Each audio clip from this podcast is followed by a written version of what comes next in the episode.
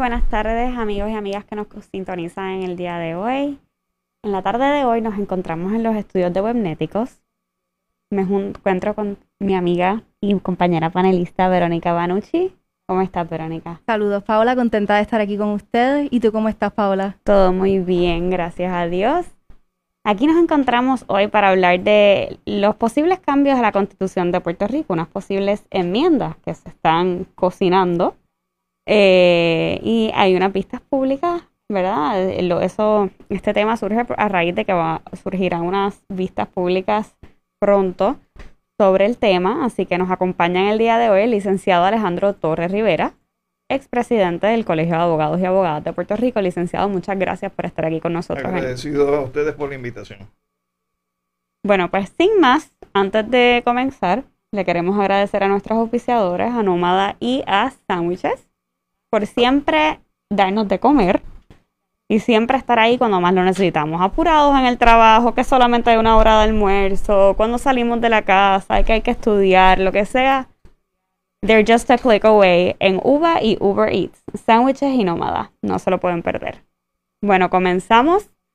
Licenciado, y sin más le queremos preguntar, ¿cuáles son los procesos o qué, qué hay que pasar para llegar a enmendar la constitución de Puerto Rico, porque muchas personas se piensan que eso es un proceso inalcanzable y muy complicado. ¿Qué nos puede decir al respecto? Bueno, eh, primero es complicado, pero es alcanzable.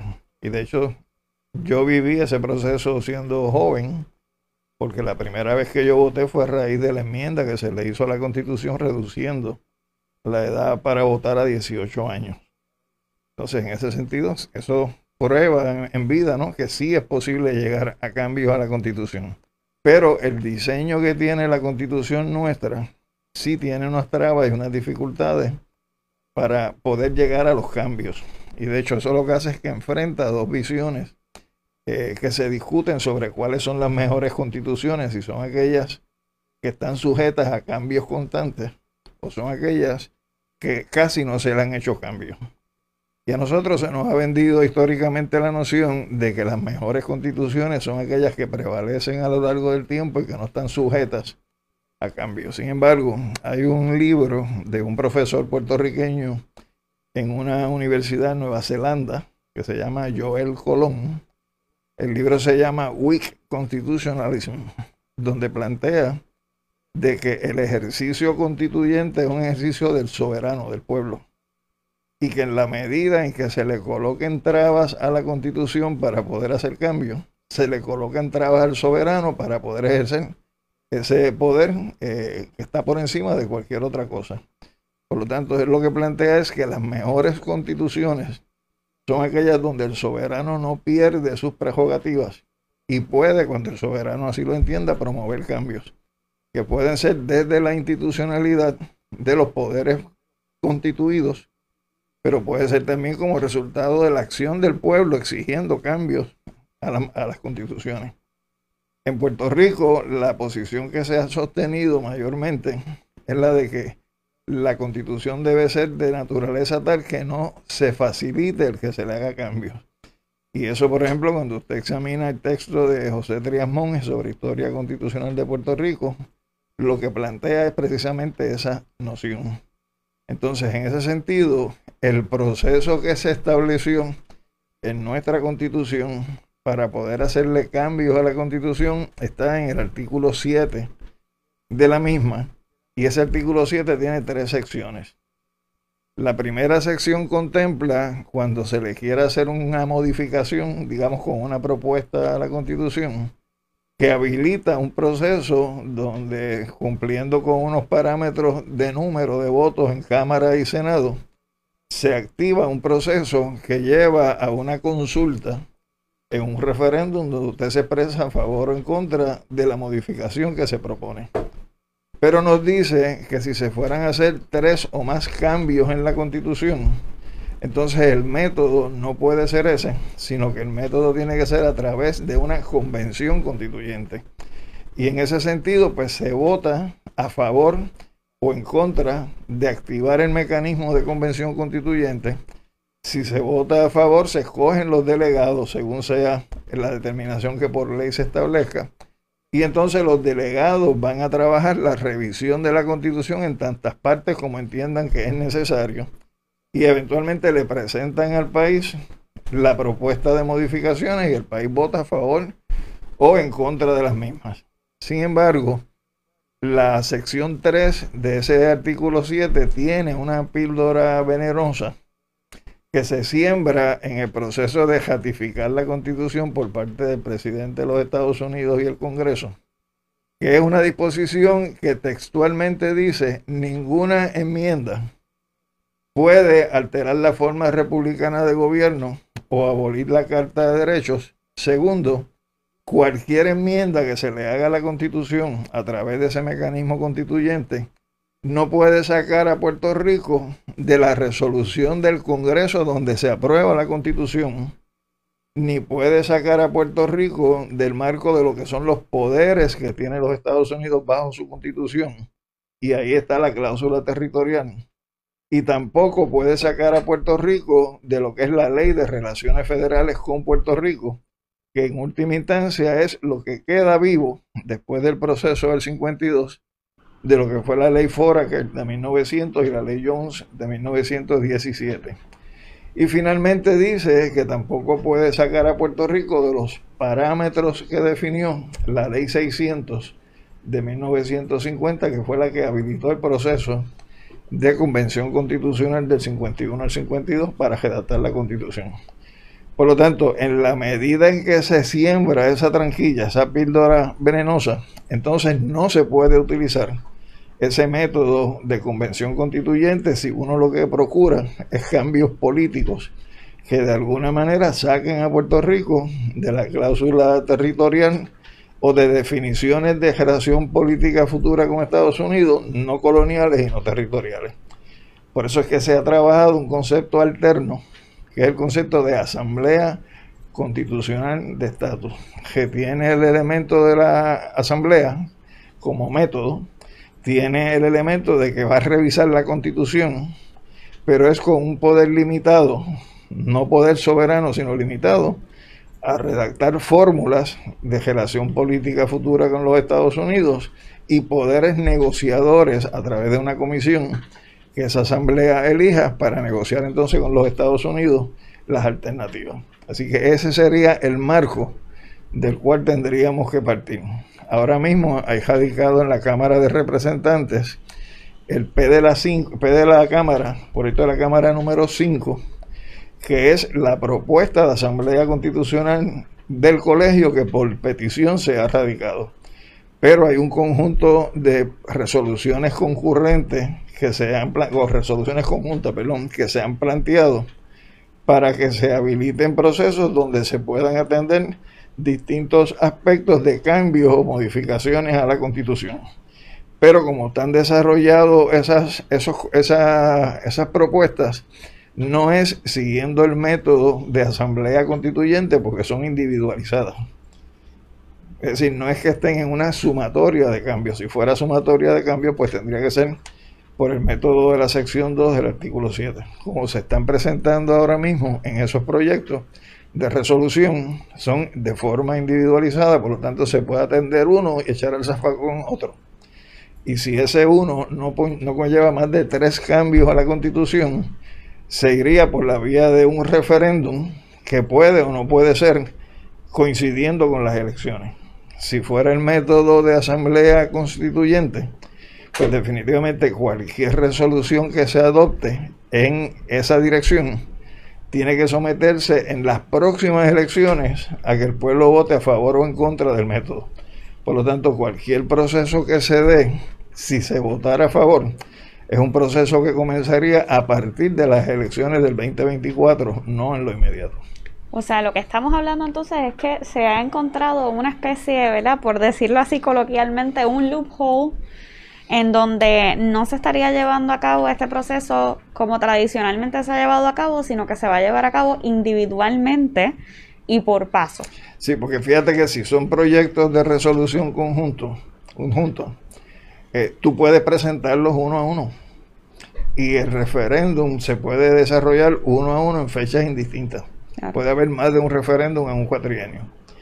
Pero si el método para atender las múltiples propuestas de cambio, porque son múltiples, es bien haciendo una revisión integral de la Constitución, tiene que ser por la vía de asamblea constituyente de la sección 2 del artículo 7, en cuyo caso la propuesta de convocar o no convocar la tendría que ir en un referéndum conjuntamente con las elecciones del 2024. Y profesor eh, Alejandro, ¿nos pudiera hablar un poco del proceso de elección de, estos, de estas personas que van a estar encargadas de, redactar, de los delegados pues o las eso, Eso es una ley que se tiene que tomar como una ley habilitadora donde si se sigue el modelo que se siguió en el año 51 al 52, pues hubo unas candidaturas que se presentaron ante el país. Eh, los distintos partidos empujaron sus propias planchas de los que participaron, que fue el Partido Popular, el Partido Estadista Republicano y el Partido Socialista. Eh, el Partido Independiente no participó de ese proceso. Y entonces eh, se escogieron los delegados. Evidentemente en aquel momento el Partido Popular tenía un empuje arrollador en el país y la cantidad de delegados electos que venían del Partido Popular fue muy alta. Pero contemplando la posibilidad de que un partido copara casi la totalidad de los integrantes, se desarrolló un mecanismo eh, donde eh, ningún partido podía tener más de cierta cantidad de delegados en la convención y si fueran electos más de esa cantidad, pues entonces tenían que sumarse delegados adicionales de los otros partidos para establecer entonces el balance que se definió en aquel momento. No recuerdo con precisión de cuánto era la cantidad o el porciento de balance en aquel momento, pero por ejemplo ese mismo mecanismo lo contempla ahora mismo la propuesta que hay de Asamblea Constitucional de Estatus, de forma tal de que si una fórmula copara con un por ciento que, sería demasiado asimétrico con relación a las otras, pues entonces se sube el número de votantes de fórmulas minoritarias, donde si bien se retiene la cantidad de delegados electos por el que copó, al subir los de minoría, pues establece un balance más adecuado en términos de proporciones. O sea que ese es un mecanismo que también ya se ensayó aquí en el proceso del 51 al 52. Y similitudes y diferencias, has hablado del proceso del 70 para aumentar la edad de los votantes y has hablado del proceso de Asamblea Constituyente del 52. Similitudes, diferencias de lo que se está vislumbrando ahora mismo en la Cámara de Representantes. Pues en la Cámara lo que hay es una diversidad de proyectos que abarcan distintos asuntos. Por ejemplo, está la segunda vuelta, está eh, la cuestión de, del referéndum revocatorio está la presentación de legislación ciudadana, está la composición de jueces del Tribunal Supremo, si van a ser por carrera judicial o es siguiendo el procedimiento que se tiene en estos momentos. Está la cuestión de la edad de retiro de los jueces. Es decir, que hay una infinidad de propuestas eh, que están corriendo en distintos proyectos que se han sometido en la Cámara de Representantes y hay otras propuestas que al presente no se han materializado como tal en proyectos, como por ejemplo está el, que, por ejemplo, para poder tomar decisiones que incidan en los derechos de generaciones futuras, como puede ser en el área del medio ambiente, como puede ser en los servicios públicos esenciales, como puede ser en los recursos naturales. Ese tipo de cambios no puede ser por legislación, sino por consulta. Y por ejemplo, hay una que se ha propuesto que existe en constituciones eh, de factura reciente en América Latina, que de la misma manera que nosotros tenemos el recurso del habeas corpus, cuando, que quiere decir producir el cuerpo cuando hay una persona detenida que no se sabe de él, pues hay un mecanismo que se ha aprobado en otras constituciones que se llama habeas data. Y eso lo que quiere decir es el derecho del ciudadano a la información en poder del Estado. Que cuando el Estado le niega a uno una información, uno puede ir ante un magistrado y pedirle al magistrado que ordene que se produzca la información eh, con una rapidez que, por ejemplo, hoy tú tienes que estar litigando asuntos y mientras tanto el país está en total desinformación de lo que está ocurriendo. Así que ese mecanismo de habeas data también es una propuesta que desde los sectores populares ¿no? del país eh, se ha ido eh, presentando, como por ejemplo fortalecer lo que es la separación entre iglesia y Estado, que se ha venido a menos en los últimos años, últimas décadas en este país, donde por ejemplo se plantea elevar a principio constitucional lo que es el principio de mérito en el servicio público. Es decir, que son otras ideas, por ejemplo, la representación proporcional, donde cómo es posible que en este país históricamente haya habido partidos de minoría con un 5, un 6, un 7% del voto, sin embargo ese 5 o 6% del voto no se refleja en la composición de los legisladores. Pues eso va dirigido a que haya una representación proporcional de legisladores en función del porciento que se saque por un partido o una organización política en el marco electoral. Por ejemplo, otra que se está planteando, que tampoco está en los proyectos que se han presentado, es que aquí, en lo que tiene que ver con las elecciones municipales, el candidato alcalde corre con una plancha que es su grupo de confianza. Y si él sale, esa gente son los que van a la asamblea municipal. Pero puede ser gente que se dediquen a fiestar con el alcalde y no tiene ninguna relación con el territorio. Es decir, si yo estuviera en Vega Baja, pues a mí me gustaría que cada uno de los barrios de mi pueblo tuviera un representante en su asamblea municipal y que haya un proceso a través del cual se compita para la representación territorial de ese barrio. Pues eso no existe en el modelo de los municipios en el país. Por lo tanto, tú puedes tener una asamblea municipal que son los amigos o los amigotes de candidato o candidata alcalde, alcaldesa, sin que haya una representación de la población a nivel de los municipios o de la zona. Pues eh, una propuesta sería que se rediseñe dentro de lo que es el mapa político nuestro, cómo se da esa participación territorial en las legislaturas municipales. Y así hay otras cosas. Por ejemplo, ¿qué vamos a hacer si vuelve a darse una renuncia del gobernador? Que vimos, o que gobernadora, que vimos la crisis que se generó en el 2019. ¿Qué vamos a hacer si es bueno o si es malo? Que además de un gobernador haya un vicegobernador o gobernadora que también sea sujeta a elección. Pues todos estos son cambios que se han venido discutiendo y debatiendo y que de alguna manera son modificaciones que podrían hacerse a la constitución aún dentro del marco de relaciones coloniales y territoriales, porque tiene que ver con la gobernanza del país.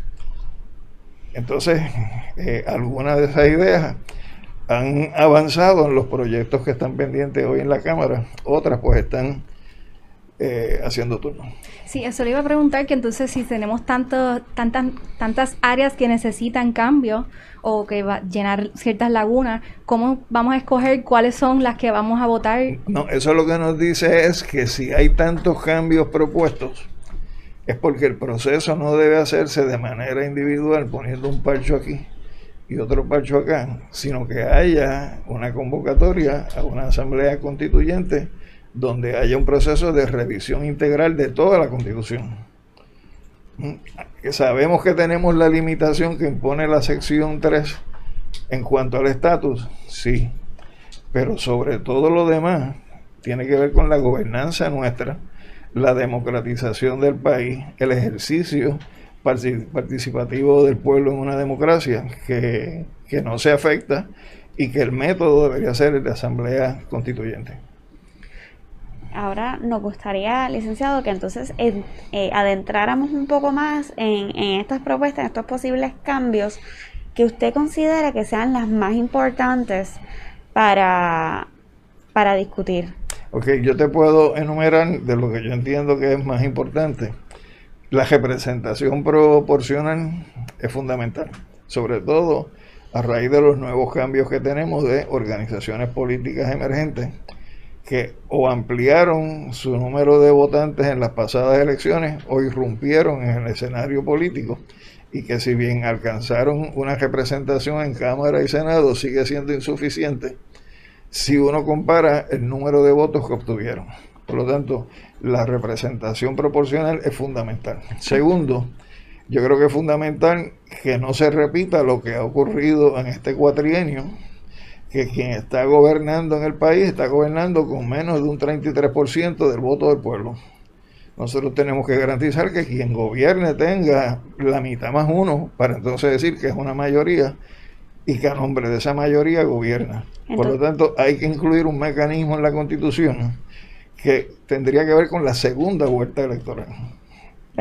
Pregunto en cuanto, en cuanto a eso, pero me surge la duda de que entonces sabemos que, que la razón de estas divisiones este, por partido y, en, los porcentajes en las elecciones es porque pues en estas últimas eh, elecciones hubo varios partidos que estaban. Estaba Movimiento Victoria Ciudadana, estaba Proyecto Dignidad, el PIB, eh, el PNP, y, eso es bueno porque le presenta al país una diversidad mayor de opciones. Definitivamente. Lo que pasa es que mientras más opciones hayan, posiblemente menos posibilidad hay que en una primera vuelta uno saque 50% más uno. Exactamente. Pues por lo tanto, la segunda vuelta lo que implica es que de los dos que más sacaron, entonces se vaya a una segunda votación, pero eso todavía no se resuelve, Paola si no se incluye que haya la posibilidad de formalizar alianzas.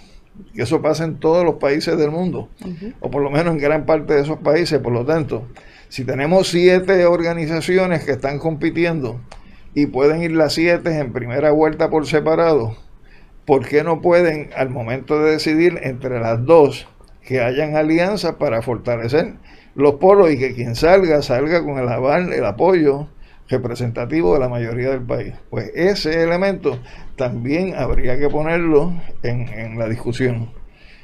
Tercero, nosotros tuvimos aquí una consulta donde ganó la unicameralidad y el pueblo se expresó sobre eso. Y eso la legislatura no le viabilizó la posibilidad de ese voto mayoritario del pueblo como soberano en esa consulta. Y seguimos con dos cámaras pues hay que resolver ese problema, ya sea una consulta que cubra las insuficiencias que se alega hubo en la primera, o sencillamente hacer valer lo que se, ya se votó con la unicameralidad. Otra puede ser este, el, la figura para resolver el problema de la sucesión, donde si falta el gobernador, se incapacita el gobernador, se muere el gobernador, renuncia el gobernador, se traiga un funcionario que nunca ha sido votado, es decir, no participó de la consulta del pueblo en una elección, a ejercer la función de gobernador o gobernadora, pues vamos a crear la figura del vicegobernador o vicegobernadora que también vaya a elecciones. Y si adquiere eh, la vicegobernación, la adquiere por voluntad también del pueblo, por lo tanto, si falta el gobernante, quien le sustituya también pasó eh, por ese por el escrutinio del pueblo o sea que entonces estaríamos sustituyendo la figura del secretario de Estado como sucesor del gobernador. Bueno en, cuanto a eso. En cuanto a eso. puedes entonces resuelves el problema de cuando el gobernador sale. Claro. Si no está el secretario de Estado entonces vamos a buscar quién y, pudiera terminar siendo eh, el gobernador interino digamos el secretario de Educación. Pues mira tienes la figura eh, del vicegobernador, pero pasando por el filtro electivo, no como es en el caso de Estados Unidos, que por ejemplo el vicepresidente de los Estados Unidos nadie vota por él o por ella, y quien lo escoge es el candidato en convención para que lo acompañe en la papeleta. El running mate. Y si renuncia, se muere o se incapacita el presidente, esa persona ejerce la función y ya ha habido la experiencia en el caso de Estados Unidos cuando renunció Nixon, había renunciado previamente Spiro Agnew, que era el vicepresidente. Entonces Nixon trae a Gerald Ford. Entonces renuncia y Gerald Ford se quedó de presidente tres años sin que nadie hubiera votado jamás por él. Ni tampoco hubiese estado de running mate en el momento. Correcto. Entonces, en ese sentido, pues, la figura esta del vice, gobernador o gobernadora, debe ser una que pase por el filtro también eh, electivo. Yo por lo menos le atribuyo también una importancia grande, sobre todo en la situación fiscal que nosotros tenemos en estos momentos, que se eleve a rango constitucional la auditoría de la deuda pública.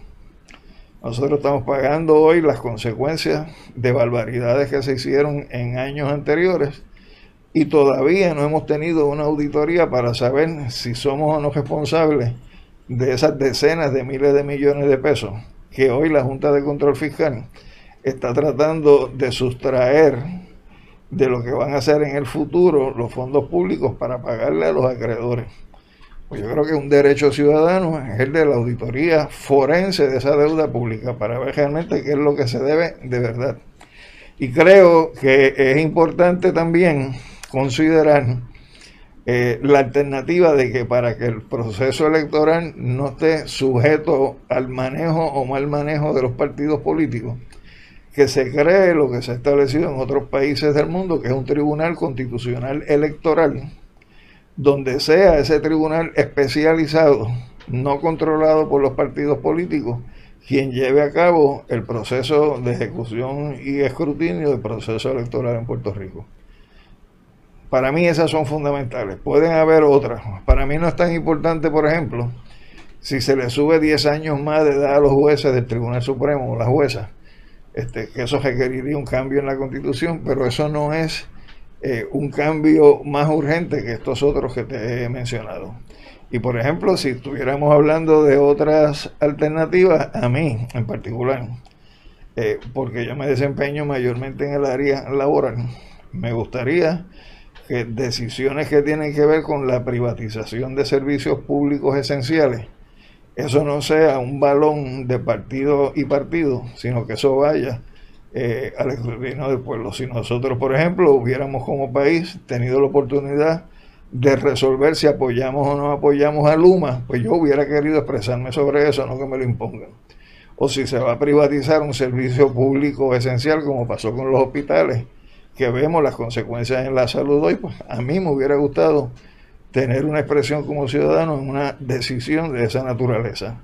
Que si se va, eh, qué sé yo, a a, despedir empleados públicos, como pasó con la ley 7, que fueron decenas de miles los que sufrieron esas consecuencias, pues, antes de que el gobierno se arrogue una prerrogativa de esa naturaleza, yo creo que se debe consultar al país si eso, si esa medicina amarga es la que uno debe tomarse o hay otras alternativas. Profesor, y uno que resonó mucho durante el verano del 2019, que era el referéndum revocatorio. Eh, ¿Qué usted piensa sobre esto? Yo lo apoyo. Y, no es una cosa del otro mundo, porque, por ejemplo, jurisdicciones como California lo tienen eh, y lo utilizan. Este, de la misma manera que la iniciativa ciudadana, que es que en los procesos electorales se puedan también llevar propuestas ciudadanas de legislación o de cambio, pues, pues esas iniciativas, en última instancia, lo que hace es que democratiza la vida de un país eh, le da un ejercicio participativo al pueblo como soberano y yo creo que, vienen dirigidas a mejorar lo que es nuestra gobernanza. O sea que hay otras, sí, hay otras alternativas que se pueden también discutir en un proceso constituyente. Sí, a mí me preocupa un poco de la segunda vuelta, lo, pues que un país en crisis está incurriendo en gastos de una elección, otra elección, y por ejemplo, lo que le mencionaba fuera del aire del rank choice voting, que es que escogemos pues uno, dos, tres opciones y que entonces pudiera, eh, pues eh, la persona escoge pues eso a base de preferencia, el primero que entiende que debe ser, o la primera, el segundo y el tercero, y así sucesivamente, y se va descartando la persona que pues con más votos tenga, que pudiera ser otro mecanismo. Eso es un mecanismo, pero sobre lo que tú me estás planteando, eh, siempre tú vas a encontrar eh, personas que para que no avance la historia te van a dar excusas económicas por mayor dinero que esté fluyendo en un país. Porque lo que están tratando es de utilizar esa razón para bloquear el cambio.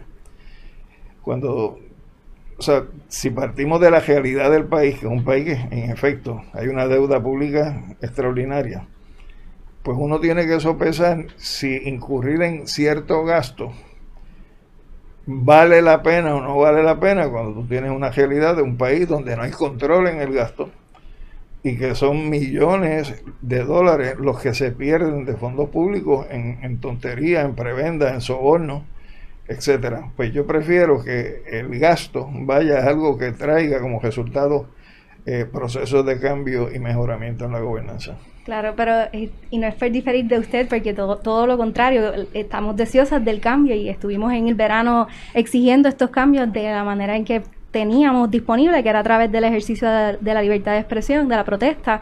Pero también me preocupa un poco que lo que usted mencionaba de que si proponemos eh, enmendar la constitución y que el gobernador sea electo con 50 más 1, pero no permitimos alianzas y, coaliciones, pues quienes van a permanecer en el poder inevitablemente van a ser las mismas personas, o sea, lo que lleva ocurriendo de que tenemos un gobierno que se turna con el otro.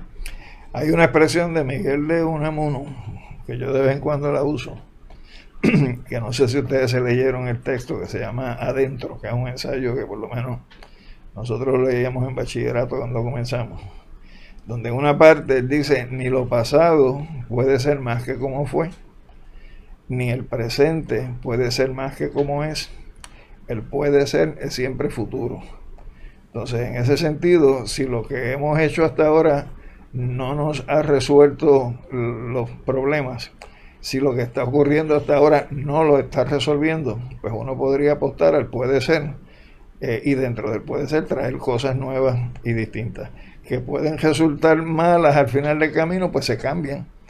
Pero no podemos, en aras de, preocuparnos eh, por un aspecto económico, pues entonces, eh, ¿cómo te diría? Sacrificar un objetivo que es estratégico, que es el ejercicio del poder del pueblo sobre el pueblo, por un elemento que puede ser táctico, que es si hay o no hay, si se debe o no se debe gastar determinados fondos públicos. Entonces, en cuestión de, de, de verdad, usted mencionó, y Verónica le, le abundó un poco sobre el tema de, esta segunda vuelta, ¿se estaría proponiendo las alianzas y la segunda vuelta conjuntamente? Sí, yo, creo que, yo creo que hay que democratizarla en las dos vías. El que no se permitan las alianzas ha sido un factor en que ciertos partidos hayan controlado el proceso electoral en Puerto Rico y sus resultados. Y el que no haya la segunda vuelta es lo que nos ha llevado a la larga a tener un gobierno que si tú dices que el gobierno es un gobierno del pueblo, para el pueblo y por el pueblo, pues ese gobierno estaría deslegitimado porque lo que tiene es el endoso o el apoyo de una tercera parte del electorado. O sea, el, dos terceras partes no votaron por él. Entonces, eh, pregunto, ¿sería algo de, por ejemplo, eh, porque pensaría yo, en lugar de, si no existieran las alianzas y no se propusiera eso, sino que sería la segunda vuelta nada más con el partido que saque, los dos partidos que saquen la mayoría de los votos, o sea, que tengan el porcentaje mayor, en lugar de como por ejemplo que el partido, el proyecto Dignidad o el PIB o Movimiento Victoria Ciudadana se unan fuerzas, por ejemplo, Victoria Ciudadana con el PIB y Proyecto Dignidad con el PNP, en lugar de ellos mismos decidir, porque entonces no se le estaría quitando un poquito de voluntad al pueblo cuando ellos mismos se hacen la propia alianza. Ahí tienen dos escenarios, Paola. Primero, si son siete fuerzas políticas y hacen alianzas entre sí de cara a la elección para presentar, digamos, un mismo candidato a la gobernación, frente a una fuerza política que no hace alianza o dos fuerzas políticas que no hacen alianza, pues, pues tú le estás dando la posibilidad a que ese tercero genere una fuerza crítica lo suficiente para disputarle a cualquiera de los otros dos. Y si no prevalece, pues no prevalece, pero si prevalece producto de la alianza, qué bueno. Lo otro es que si fueron por separado, cada uno desde sus respectivas organizaciones, al proceso electoral, y, y, ninguno tuvo el 50% más uno, incluyendo los grandes, pues entonces hay una segunda elección entre las dos opciones que más votos obtuvieran. Por lo tanto, es el momento de entrar en negociaciones. El que quiera de los dos mayoritarios tener el 50% más uno va a tener que hacerle concesiones a los otros minoritarios. Y de esa manera, parte del programa de esos partidos de minoría puede llegar a ser parte del programa de gobierno en un cuadrienio. Y ese es el esquema que se ha utilizado en otros países. Son dos niveles. Y sería, yo creo que algo completamente novel ver al Partido Popular Democrático o ver al PNP eh, ceder eh, sus votos y su poder hacia un partido minoritario. Será algo muy interesante ver. Pues yo creo que, además de interesante, pues es un ejercicio que no tenemos por qué cerrarle la puerta o posibilidad. De hecho, en países que tienen sistemas parlamentarios, no presidenciales como el nuestro, es muy común que, por ejemplo, haya socialistas con comunistas y socialdemócratas que hagan un bloque y a la hora de distribuirse los ministerios, pues el comunista dice yo quiero el Ministerio del Trabajo y desde el Ministerio del Trabajo se impulsa el programa que tenía el Partido Comunista. Y a lo mejor pues viene otro y dice pues yo quiero el área de la seguridad social y desde la seguridad social se adelanta ese programa que tenía esa organización. ¿Por qué? Porque el, el compromiso de alianzas también conlleva la distribución del ejercicio del poder. Y yo creo que no hay nada que nos diga a nosotros que eso no debería ser así. Mm. En esos dos otros países funciona. ¿Y qué debe ocurrir para que puedan llevarse a cabo estas coaliciones y alianzas? En una enmienda a... Que no se prohíban.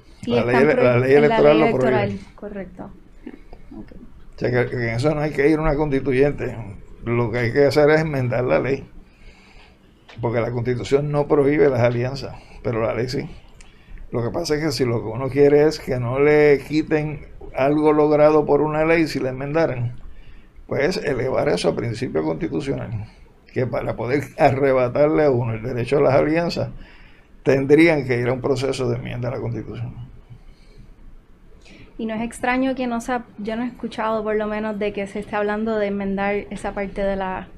No, no, lo- los proyectos van orientados hasta ahora a, a cosas más menos complejas. De hecho, hay un debate que sí, que no es que no sea un debate bueno, pero por ejemplo, este, ¿a qué tú le darías más peso? A si el juez puede, tiene que retirarse compulsoriamente a los 70 años o subirle la edad a 80 eso tendría más peso para ti que, por ejemplo, lo que podría ser el derecho de alianzas en el proceso electoral en la Constitución o una segunda vuelta en la Constitución. Pues mira, las dos son enmiendas, pero una tienen un peso mayor desde el punto de vista del ejercicio democrático del país. Claro, y podría impactar a una mayor amplitud de personas. Bien. Seguramente. Bueno, pues, licenciado, le agradecemos por estar con nosotros en la noche de hoy aquí. Ha sido muy interesante el tema. Obviamente estaremos siguiendo de cerca el proceso y, y, ¿verdad? Esto va a ser un especial. Así que, nada, seguiremos hablando del tema. Muchas gracias por estar con nosotros. Agradecido a ustedes por esta oportunidad. Gracias, Gracias. Verónica, por estar acá con nosotros. Y, eh, nuevamente, gracias a nuestros auspiciadores Nómada y Sándwiches por estar con nosotros, siempre alimentándonos. Buenas noches.